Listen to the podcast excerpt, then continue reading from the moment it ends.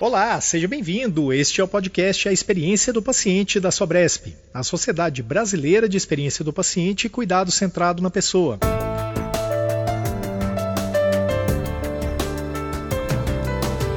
Neste primeiro episódio de 2024, antes de a Sobresp começar com tudo, a gente vai fazer um overview da primeira temporada de 2023 deste podcast. Sabe aquele colega que você quis apresentar a Sobresp para ele durante todo o ano de 2023? Ou aquele outro que ficou prometendo ouvir os podcasts da Sobresp, mas que ainda não conseguiu começar? Sabe aquele serviço de saúde que você gostaria que fosse impactado pela abordagem que a gente traz neste programa? Então, este é o episódio ideal para você fazer isso. Aproveita que o ano está começando e compartilhe com sua rede. Mais do que isso, compartilha esse episódio na sua rede social. Marca lá o arroba Sobresp e comenta o que mais te chamou a atenção nesta edição. Agora, não sabe como encontrar a Sobresp nas redes sociais? Bom, a gente está no Instagram, no Facebook, no LinkedIn e no YouTube. Sempre pelo arroba Sobresp. E Sobresp é com X, tá bom, gente? E o nosso site é o sobresp.com.br. E se você está no Spotify, então essa é exclusiva para você. Primeiro, responda a enquete deste episódio. Levando em consideração a primeira temporada do podcast da Sobresp, ajude a gente a melhorar a produção, dizendo o que você mais gosta. Feito isso, a gente quer saber sobre novos temas. Daí você diz pra gente que novos temas você quer ouvir aqui no podcast em 2024. Deixa lá seu comentário na caixa de perguntas do próprio Spotify. Um detalhe, tá? Isso só dá certo pelo celular, tá bom? Bora lá ver como foi o 2023 por aqui? Então vem comigo, eu sou Túlio Fonseca e é um prazer iniciar 2024 ao seu lado neste podcast. A ideia de lançar um podcast pela Sobresp surgiu lá no início de 2023 e envolveu um time incrível que trouxe profissionais diferenciados para compartilhar conhecimento e experiências com você. Esse time estudou e definiu temas, estudou formatos, desenvolveu roteiros, dividiu microfones, compartilhou as informações nos canais da Sobresp, num trabalho que efetivamente impactou muitas pessoas. Tudo começou em abril de 2023 e de lá para cá, às quintas-feiras, às 18 horas, a cada 15 dias, teve um episódio novo para você. Além do Brasil, temos registro de ouvintes em outros 15 países. Aqui no Brasil, a gente já impactou ouvintes em 24 estados diferentes. E estamos disponíveis em diversas plataformas, como Spotify, Apple Podcasts, Amazon, Deezer, Google Podcasts, YouTube, entre outras. Ouvimos até aqui 36 pessoas que gentil e prontamente atenderam nossos pedidos, resultando em mais de 18 horas de conteúdo disponibilizado nas plataformas de podcast. Esses dados são importantes, mas eles apenas refletem parte do que foi o ano de 2023 na Sobresp. Para isso, a gente trouxe a leitura dos diretores exclusivamente para você. A Sobresp tem um papel muito importante e fundamental. Essa é a Carla Ledo, diretora científica. Capacitação, de disseminação, de envolvimento, de provocar. Então, a Sobresp ela tem um papel importante para isso. O princípio é disseminar a ideia. Agora, Sheila Paiva, diretora financeira. Da tribo do bem, da tribo do cuidado. E a gente vai percebendo, como eu mesmo já te disse, que até aqueles profissionais que têm rigidez afetiva, Sim. eles estão com um olhar já diferente para toda essa temática. Quando a gente fala de sistema de saúde, acho que é importante trazer essa, essa responsabilidade nossa, né, de olhar o todo. Esse é o Marcelo Alvarenga, presidente da Sobresp. De olhar essa integração, essa colaboração, o que, que a gente pode aprender com cada um, né, desses agentes aí que compõem o sistema de saúde. Uhum. De novo, a Carla Ledo. Como que nós podemos atingir outras pessoas a partir daquilo que nós temos de conhecimento, de experiências, compartilhar isso com todos. Agora, o Marcelo. É a integração do ecossistema com foco na experiência humana. Então a gente quer que a indústria farmacêutica, que a operadora, né, que eh, as instituições de saúde, as universidades, a associação de pacientes, as certificadoras e acreditadoras estejam com a gente, uhum. tendo voz, né? Como é que a gente está de fato construindo um ecossistema que é integrado e colaborativo? Então essa é a nossa estratégia. Aí vem sociedades como a Sobresp. Essa é a Gisele Rodrigues de Carvalho, diretora de marketing. Provocando as pessoas que compõem esse ecossistema para se valerem dessas ferramentas, dessas políticas e abrirem espaços para que isso vire realidade. Quando a gente chegar nesse lugar, a gente já não mais vai citar a experiência do paciente como uma moda, e sim como algo que está na agenda fixa e que é algo praticado de forma genuína. Agora, a Sheila Paiva. A experiência do paciente é algo complexo, mas que pode ser aplicada em qualquer instituição. Basta apenas ter o um olhar aí genuíno para o acolhimento, a escuta, a gente falou demais a respeito disso, né? Uhum. Acolher, escutar, a comunicação, o desenvolvimento das pessoas, assim como a valorização das pessoas. Para mim, a principal chave de transformação no nosso país em relação a cuidado centrado na pessoa vai começar dentro das universidades. Essa é a Camila Lorenz. Ela foi convidada do episódio 1 do podcast da Sobresp.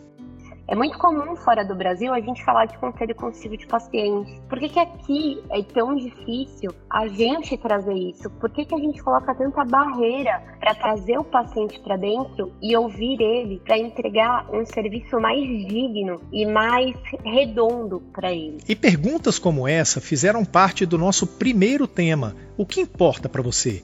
E por que a gente fez isso? Porque faz toda a diferença entender cada pessoa em sua individualidade.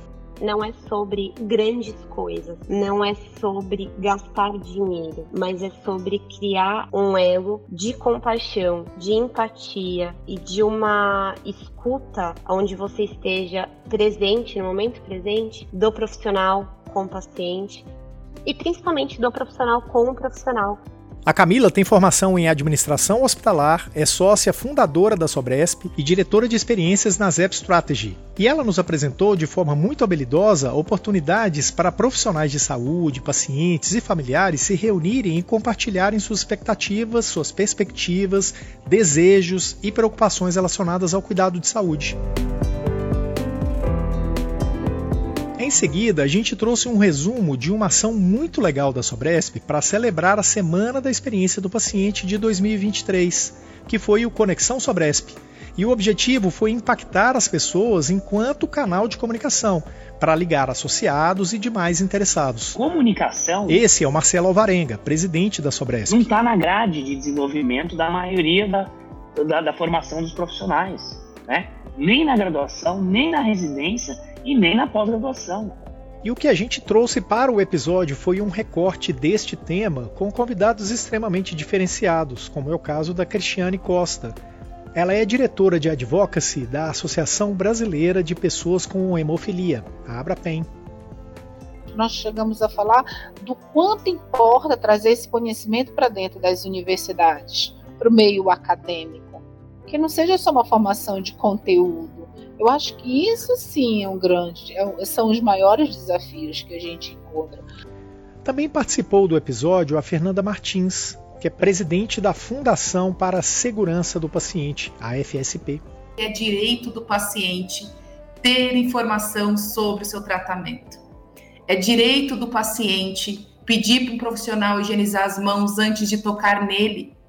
É direito do paciente entender o que ele vai receber. É direito do paciente ter acesso ao cuidado dele. O episódio trata sobre temas básicos como os direitos e de outros não tão básicos como percepção, como trouxe André Amarante, presidente da Associação Brasileira de Miastenia, a ABRAMI. Então acho que a gente também tem que entender o outro lado. O médico também é humano. Ele não vai saber tudo. Então acho que esse diálogo, esse respeito e essa empatia tem que ser dos dois lados. E é isso que a gente procura falar para os pacientes também. É sempre importante lembrar que quando inclusão, equidade e cuidado justo são aplicados na saúde, eles fortalecem os elos entre pacientes, familiares e profissionais. O grande desafio aqui é garantir direitos. E isso seguiu pautando o episódio número 3, desta vez com foco em engajamento e parceria do paciente e de seus familiares. O ser humano é inovador. E na verdade, ele é ainda e será a coisa mais inovadora do mundo. E a gente não pode perder isso. Mesmo com as novas tecnologias, com todas as discussões que a gente tem feito de inteligência artificial, nada vai superar qual é o papel do ser humano. Essa fala é da Vânia Bezerra. Ela é conselheira consultiva do ELA Instituto e também na Associação Brasileira de ESG e é diretora de compromisso social no Hospital Sírio-Libanês. As pessoas de grupos minorizados viveram uma ou mais experiências ruins como pacientes em diferentes momentos, em diferentes atores né, da cadeia aí no ecossistema de saúde, que derrubaram a sua confiança no ecossistema de saúde. E essa fala é da Neila Lopes, que é líder da diversidade da Sanofi. Ela trouxe para a gente um parâmetro de uma pesquisa importantíssima da empresa, que é um presente valioso para quem ouviu o episódio. Rolou uma curiosidade aí? Então anota aí, episódio 3, não deixa de ouvir. O mesmo episódio que tem o Beto Bigatti, que é embaixador da revista Pais e Filhos e colunista da revista Vida Simples. Fingimento não é inclusão, é exclusão. Quando fingem que não estão vendo a minha deficiência, estão me excluindo, estão excluindo qualquer possibilidade de inclusão. A gente precisa ser visto como a gente é, sem preconceitos, com acolhimento. E ainda teve a Vivida Andretta, psicóloga supervisora voluntária do projeto Pais em Luto, com experiências incríveis. Isso não pode acontecer, a gente precisa trazer esse debate. Talvez não vai ser esse paciente que a gente vai fazer alguma mudança e de uma, uma forma protetiva para você. Mas isso tem que estar. Tá, você não precisa se esconder, o hospital precisa saber que isso acontece. E a gente chega à quarta edição do podcast. Tratamos sobre efeitos da saúde mental no cuidado centrado na pessoa. As pessoas vão no cardiologista para fazer check-up, né? As mulheres vão no, no ginecologista uma vez por ano, né? Quem que vai no, no psicólogo, no psiquiatra? Olha, eu vim saber se está tudo bem aqui comigo, vim, eu passo uma vez por ano aqui. Este que você ouviu foi o psiquiatra e docente do Instituto de Psiquiatria da USP, o Alexandre Locke. E participou também a psicóloga e presidente da Sociedade Brasileira de Psicologia Hospitalar, a Ana Merzel. Muitas vezes as pessoas já se autodiagnosticaram, elas chegaram no consultório já uh, diagnosticadas por elas mesmas, pelo colega, pelo que aconteceu com o outro, né? E a partir daí, muitas vezes medicadas. Os convidados compartilharam suas visões sobre como a saúde mental afeta diretamente o cuidado fornecido aos pacientes. Dentro de instituições de saúde, todos precisam ter segurança psicológica, né? Porque isso com certeza afeta tanto a segurança do paciente como a experiência do paciente. Para o episódio 5, trouxemos uma abordagem extremamente nova. O tema foi a segurança psicológica e quem falou para a gente foi a incrível Kátia Magni. E a dica para mim é conheça a sua equipe, conheça as individualidades, as necessidades de cada um, por que, que cada um se levanta de manhã, como é que se motiva. Então, se a gente está falando de conhecer o indivíduo, em como ele é, nas suas necessidades, a gente também precisa conhecer a categoria pela qual nós prestamos serviços, nós atendemos as pessoas, porque cada um tem as suas especificidades. A segurança psicológica é a sensação de conforto e confiança que uma pessoa tem para expressar suas opiniões, suas ideias, suas preocupações, sem medo de julgamento ou de retaliação. Imagine uma reunião de trabalho onde todos se sentem à vontade para compartilhar suas sugestões e suas críticas, sabendo que serão levados a sério. Se você não ouviu o episódio 5, faça isso. Vai por mim. Para que exista processos eficientes, a gente precisa qualificar o aprendizado. Para que os clientes estejam satisfeitos, a gente precisa que o aprendizado esteja perene dentro da organização. Para que nós possamos gerar melhores resultados, a gente precisa que o aprendizado ele fomente é, recursos, produtos, projetos para que nós sejamos competitivos. Agosto chegava e, na sequência, o tema escolhido teve como foco o público LGBT que IAPN+. e ele foi dividido em dois capítulos. Hoje nós passamos por um, um movimento de pluralidade muito grande, de abertura de várias questões da diversidade e que precisam ser entendidas é, não só como questões é, chatas de se aprender hoje, como se o mundo tivesse ficado chato. Não, o mundo se abriu, é, novas formas de existir que já estavam aí, estão escancaradas e nós precisamos aprender a lidar com elas e principalmente o sistema, todo o sistema público e privado de saúde. No episódio 6, a gente falou com a Cíntia Barcelos, essa que você ouviu agora, que é advogada e estudiosa do tema. E também com o Heleno Costa Júnior. A liderança do hospital é a principal responsável pela forma como um hospital trata seus pacientes. Né? Isso precisa ser colocado de forma institucional. O Heleno é graduado em enfermagem, mestre em avaliação, especialista em acreditação internacional e gestão em saúde. É preciso capacitar as pessoas. É preciso, na verdade, qualificar essas pessoas para que elas tenham práticas e condutas diferentes, né, enfrentando situações específicas de cada paciente. Essa, essa é uma tarefa, e a gente chama, inclusive, no termo de educação permanente, porque isso vai mudando de tempo em tempo. Nesta primeira parte, o objetivo foi responder a pergunta: como as instituições precisam se preparar para prestar atendimentos a essa comunidade? Eu vim para a área da saúde por causa disso, por ouvir muito isso. Eu não atendo pessoas como você. E eu tenho privilégios. Sou uma pessoa trans, branca, de classe média. Já no episódio 7, o objetivo foi explorar novas perspectivas sobre como tornar os ambientes de saúde mais acolhedores e acessíveis para a comunidade LGBTQIAPN+. A gente sabe que a maioria das pessoas não tem acesso a um hospital de elite, a maioria das pessoas tem acesso ao SUS. Então, o que eu posso fazer para que o SUS ele também tenha um, um, atendimento digno. Este é o nosso convidado, o Joseph Kuga, palestrante, especialista e escritor nos temas diversidade, equidade, inclusão, ESG, direitos humanos. Como é que eu posso agir, o que eu posso fazer para que a pessoa seja bem tratada dentro de ambientes de saúde? Porque já é difícil ir para ambiente de saúde, né? Ninguém quer ir porque imagina que, ah, eu vou porque eu estou doente. Tem gente que tem pavor de ir para ambiente de saúde. Então, como é que eu faço para ter esse tirar esse estigma? Entender que é um ambiente vai promover a nossa saúde integral, a nossa existência de uma forma digna e perene. Né? Então, é ir além do óbvio.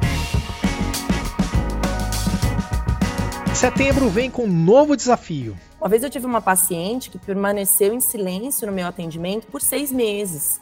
Ela nunca faltou, ela nunca se atrasou, ela sempre estava lá e a gente encontrou uma forma de se comunicar.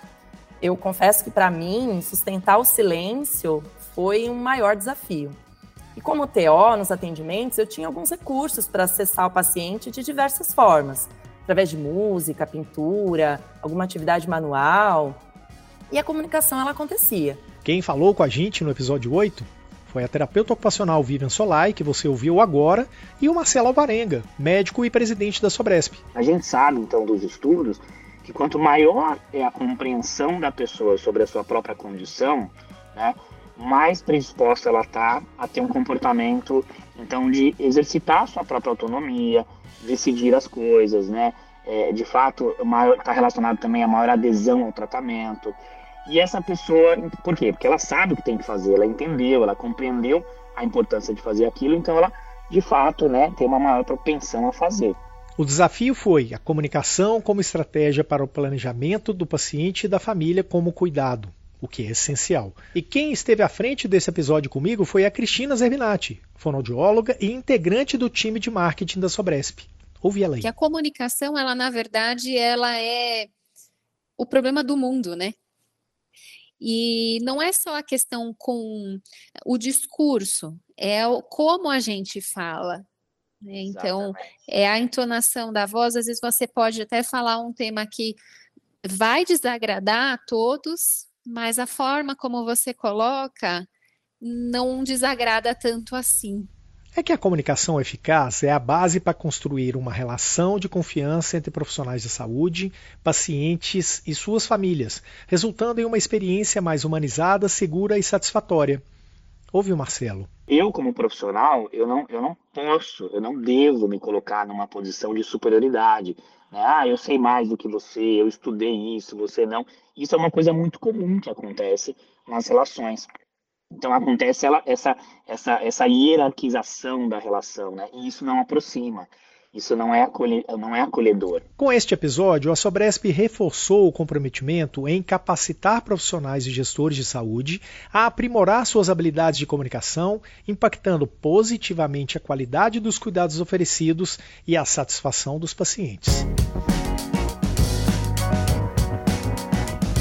Próximo tema foi a relação entre educação em saúde e engajamento do paciente dois pilares essenciais para a construção de uma assistência em saúde de qualidade no Brasil. O primeiro óbito que eu, infelizmente, vivenciei né, como enfermeira é de um paciente super jovem. E ele morreu por um câncer de fígado, mais proveniente de uma família, de um pai etilista, de um irmão etilista, enfim, todo um histórico. E na, nos últimos momentos eu tive o privilégio de estar com ele e eu percebi como a educação ela teria feito diferença na vida daquele moço. Era um jovem, né, de trinta e poucos anos. E eu entendi que o meu chamado ali não era só como enfermeira, mas também como educadora. Essa aí é a Luciana Lauretti, uma das convidadas do episódio 9. Ela é diretora de Relações Institucionais da Sobresp. A outra convidada foi Alessandra Cunha, que é enfermeira de formação.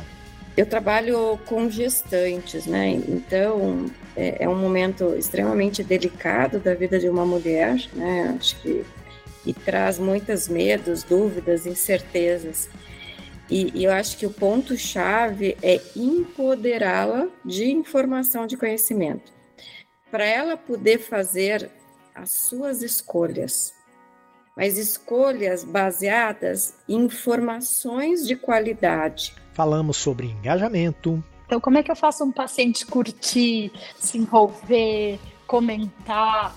Quanto mais oportuna for a informação. Então, é, é, por experiência, né? É a informação que ela é colocada no momento exato que o indivíduo precisa dela. Então, essa é, já é uma primeira sugestão. E falamos sobre a importância da informação e da orientação. Se a gente traz informação e educação sobre o aleitamento materno, a gente reduz o desmame precoce melhora né, o, o tempo de aleitamento materno exclusivo pós-nascimento. Olha quanta coisa a gente previne de doença, de situações infantis. Uma coisa simples, né?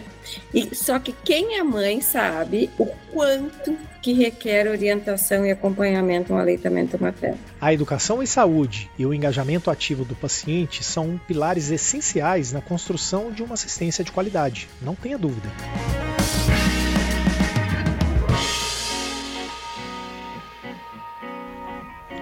Daí a gente abordou um tema extremamente sensível: os cuidados paliativos. Talvez você não saiba, mas devido à riqueza deste tema, ele acabou sendo dividido em dois episódios. Muitas pessoas acham que quando o paciente é encaminhado para o cuidado paliativo é porque ele já está à beira da morte e não tem mais jeito e ali ninguém vai fazer nada. Esse é o maior equívoco que se pode ter em relação aos cuidados paliativos. Cuidado paliativo não é abandono terapêutico. Cuidado paliativo não é eutanásia. Cuidado paliativo não é deixar as pessoas à própria sorte. É exatamente o contrário. Na edição 10, a gente ouviu a incrível professora e terapeuta ocupacional Marise Mara Rodrigues do Prado de Carlo, que falou sobre a lógica do paciente. Se você perguntar para os pacientes, normalmente eles dizem, a gente pergunta o que é que te ajuda a enfrentar essa situação. Eles vão dizer a religião. Né? Então, ela realmente tem uma importância, nós não podemos negar esse fato. Né? Nosso país é um país muito religioso, né? com diferentes abordagens religiosas. Ela desenvolveu também abordagem científica muito embasada em características brasileiras. Eu não vejo o Brasil como um país atrasado nesse sentido. Eu vejo o Brasil como um país que tem um potencial enorme né, para crescer muito e oferecer condições de vida e qualidade de morte muito melhores do que a gente faz hoje. Hoje, os cuidados paliativos envolvem atenção, estudos e empenho multidisciplinares na assistência à saúde. Eles também se concentram na melhoria da qualidade de vida, no apoio emocional e espiritual e na promoção da dignidade do paciente. E que vai nos dar amparo? A nossa fé. E fé não é só religião, ela vai muito mais além vai em propósito, vai em ressignificação, vai em motivos para estar aqui. Ou seja, qual é o seu papel e qual é o papel do seu filho ali. E a gente chega então ao episódio 11. Falamos sobre cuidados paliativos pediátricos. Essa mãe do cuidado paliativo pediátrico, ela tem uma frase que para mim é fantástica, que ela fala que é, nós do paliativos, nós não vamos simplesmente nos preocupar com que você tenha uma morte digna e boa. Nós vamos nos preocupar que você tenha vida até o último suspiro da sua vida e que a morte chegue. O convidado foi o Dr. Cadu, Carlos Eduardo João Guimarães. Ele é pediatra e atualmente presidente da Academia Nacional de Cuidados Paliativos em São Paulo. Segunda coisa que eu falo, né, após me apresentar e falar que eu sou do grupo de cuidados paliativos é: eu não vim falar que teu filho vai morrer. Eu vim cuidar dele para ele ficar vivo. O episódio 12 trouxe outro tema delicado e muito pertinente.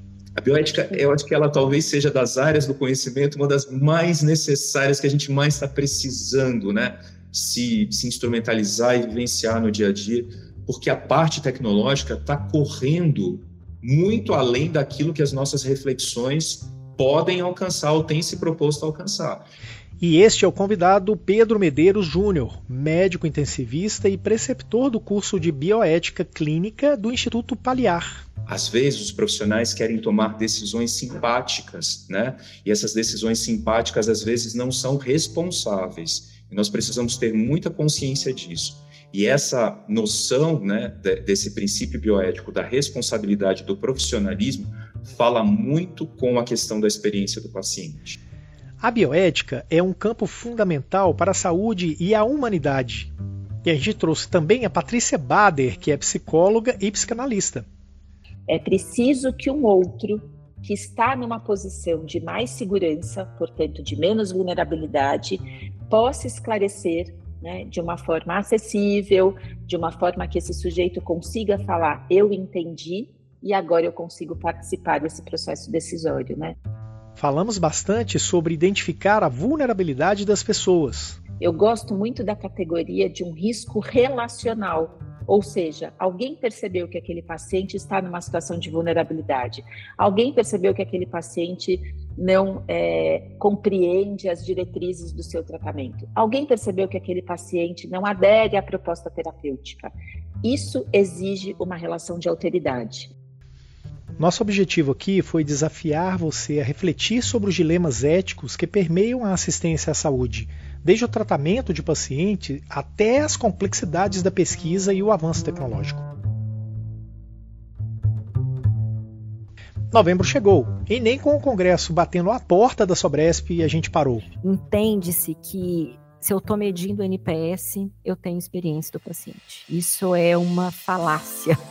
Isso é um crime, gente. Tem que chamar a polícia para quem está falando isso, porque é, você, você minimiza e diminui o tamanho da experiência do paciente de uma forma medíocre. Essa é a verdade.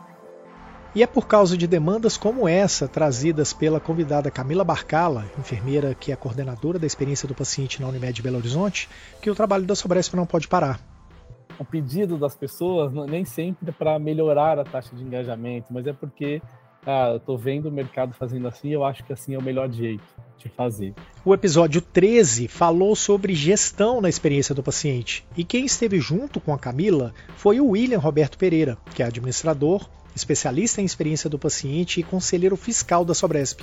E aí, essa área da qualidade capacitou então as pessoas da higiene. Nossa, adorei para quando elas entrassem no quarto, elas conversavam com os pacientes sobre o risco de queda. e aí o indicador automaticamente caiu. Neste episódio, a gente explorou como as práticas inovadoras, a tecnologia e o foco no paciente se entrelaçam para redesenhar a forma como vivenciamos a saúde. E que eu acho que, tem que ser, deve ser um grande parceiro da, da equipe da experiência do paciente é a equipe do núcleo de segurança.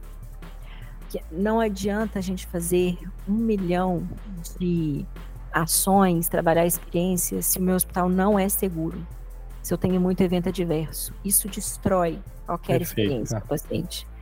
Uma conversa que foi além dos corredores hospitalares, trazendo insights valiosos para gestores, profissionais de saúde e todos apaixonados por experiências significativas.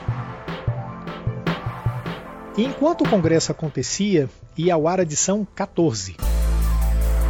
100% é, dos nossos clientes são pessoas, os nossos colaboradores são pessoas, os nossos fornecedores são pessoas. Então, se nós não entendermos de pessoas, nós não entendemos de negócios. E a saúde é um negócio extremamente complexo. Essa que falou agora foi assistente social e coordenadora de parte da equipe multiprofissional do Hospital Estadual Américo Brasiliense, a Cleice Levorato. E o tema A Voz do Paciente teve outra convidada acaba que o, o, serviço social e a psicologia dentro do hospital, eles ficam como os tradutores dos usuários, né? Porque o usuário não tem esse espaço de escuta, ainda é muito difícil ter esse espaço de escuta. Isso eu digo assim, canais de escuta ele tem, né? Ele tem ouvidoria, ele tem canais de escuta. Eu digo no momento do atendimento, ele ser escutado, né? Ele entrar no consultório e ele conseguir dizer tudo que ele está sentindo, né, é, até o final sem ser interrompido. Isso é quase um. Vai para o Guinness Book se ele conseguir, né? É bem difícil. Essa foi a Andresa Ferraz, psicóloga e coordenadora do Comitê de Humanização e do Núcleo de Experiência do Paciente da Santa Casa do Pará. Tudo que se faz na Santa Casa né, é, vira referência para o Estado inteiro.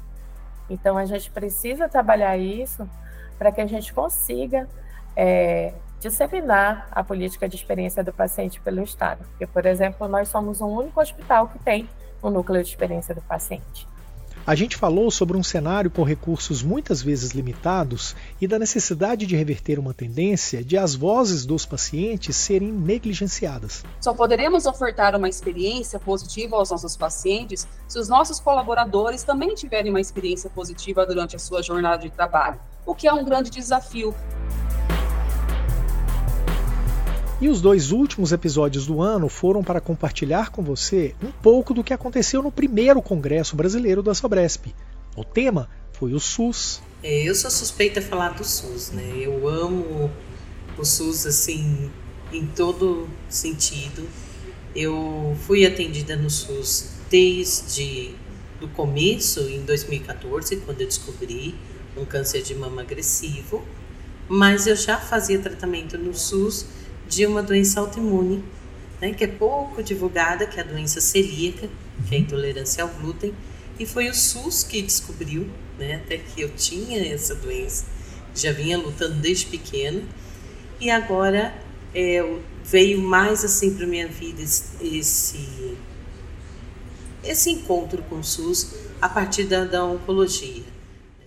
Essa foi a Ana Von Carelli, uma paciente do SUS que trouxe a sua experiência com o sistema e com relação ao acesso aos serviços, aos profissionais e aos medicamentos. O congresso reuniu mais de 30 grandes nomes, como o de Ana Lemos, que é gestora pública na área da saúde há 16 anos em Recife. Com ela, falamos sobre articulação da rede e continuidade do cuidado. A gente tem no SUS um canal bem importante né, de medir essa satisfação do usuário, que é, por exemplo, a ouvidoria do SUS. Sim, né? Sim. Então, é um canal que está é, aberto né, para que as pessoas né, tirem dúvidas, mas que também coloque né, as suas dificuldades, reclamações. E eu digo que é um canal muito pouco explorado pelos gestores e é um canal riquíssimo. Ali a gente tem um termômetro né, do, do que nossa população ela está necessitando. Entre os participantes do congresso, executivos, gestores e profissionais que trabalham na área da saúde, governo, fontes pagadoras, indústria farmacêutica, instituições de ensino e pesquisa, certificadoras e acreditadoras, agências regulatórias, associações de paciente e a população em geral. E a gente falou sobre as ações estratégicas que visam melhorar a experiência do paciente, da família e dos profissionais no sistema de saúde. A gente trouxe uma entrevista com o Gonzalo Vecina. Ele é médico sanitarista e professor da USP e falou um pouco sobre a origem do Sistema Único de Saúde e seus princípios. É um caminho, um caminho que está muito bem desenhado e essa ideia de pessoas que cuidam de pessoas, ela, ela fortalece fundamentalmente a, a, a, capacidade de criar um SUS. E a gente fechou o episódio com a Vânia Bezerra, diretora de compromisso social do Hospital Sírio-Libanês. A gente quis saber dela sobre acesso, escassez e equidade, com a pergunta: onde estamos? Você dedicar um evento como esse, um evento nacional que discute a experiência humana, ele é de uma nobreza e de uma relevância, porque hoje os profissionais de saúde estão muito focados na doença. Pouco na saúde e pouco na experiência humana. Por isso que esse evento é tão disruptivo e provocador. E a experiência humana na rede pública do Sistema Único de Saúde seguiu sendo o tema do episódio 16, o último de 2023. Dele participaram três incríveis. Eu não estou falando de número, estou falando de intensidade. Intensidade, tá. Se você pega uma experiência com uma grande intensidade, isso vira um belo material, que não é só para mostrar a experiência que deu certo, mas é para fazer análise do processo de trabalho, para melhoria do serviço. Então, uma equipe que se dedica a fazer isso, nossa, seria um ganho muito transformador. Essa que você acabou de ouvir, que é a Cristiane Marchiori, é articuladora do Núcleo Técnico de Humanização da Secretaria de Estado de Saúde do Estado de São Paulo. Ela conversou com a gente sobre cultura organizacional, com foco na humanização e na experiência do paciente e as políticas públicas da humanização. A gente conversou também com a Gisele Nader Bastos. Trabalhar a comunicação com a equipe médica, para mim, é um grande desafio. E hoje a gente tem esse desafio dentro da Santa Casa fazer os médicos entenderem, se colocarem no lugar do paciente, de que nem sempre o que é mais importante para eles é o mais importante para o paciente. A Gisele é uma autoridade em geração de valor em saúde e é diretora executiva da Santa Casa de Porto Alegre, com quem falamos sobre como viver na prática o cuidado centrado na pessoa. E a gente falou também com a Kátia Magni. Segurança psicológica é um termo para o time e não um termo para a liderança, mas se o líder não quiser, ele não dá espaço para que a gente possa falar sobre isso. A Kátia, como você já sabe, é criadora da Triap Talentos e Top Ser Humano. Ela falou um pouco para a gente sobre segurança psicológica nas instituições de saúde. E a gente fecha assim uma grade incrível de conteúdos em 2024.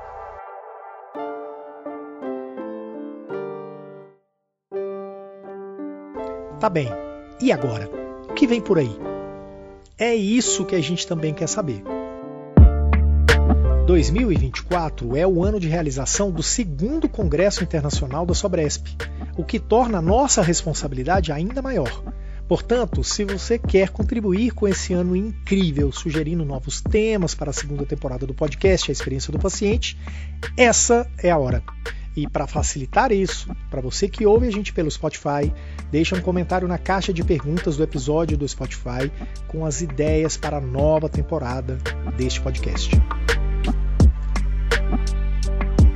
Pronto, 2024 já pode começar. Estamos atualizados com tudo que rolou neste podcast durante todo 2023. A Sobresp agradece a todas as pessoas que fizeram parte deste projeto no ano que passou. O podcast A Experiência do Paciente é uma produção da Map2B, Planejamento, Marketing e Negócios para a Sobresp. Como eu sei que você curtiu o episódio, eu vou pedir para que você compartilhe nas suas redes, compartilhe na sua rede profissional, com seus amigos, com as pessoas e instituições que você acha que vão curtir muito o que a gente tratou aqui. E já aproveita, favorita a gente lá no seu tocador preferido. A gente está em vários deles. Agora um recado final. Se você está ouvindo a gente pelo Spotify, aproveite para responder a enquete desse episódio. Levando em consideração a primeira temporada do podcast da Sobresp, ajude a gente a melhorar a produção dizendo o que você mais gosta nele. E mais, a gente quer saber quais novos temas você quer ouvir aqui no podcast em 2024. Deixa seu comentário na caixa de perguntas do episódio no Spotify. Detalhe, isso só dá certo acessando pelo celular, viu, moçada? Obrigado por hoje e nos vemos no próximo episódio. Bye bye!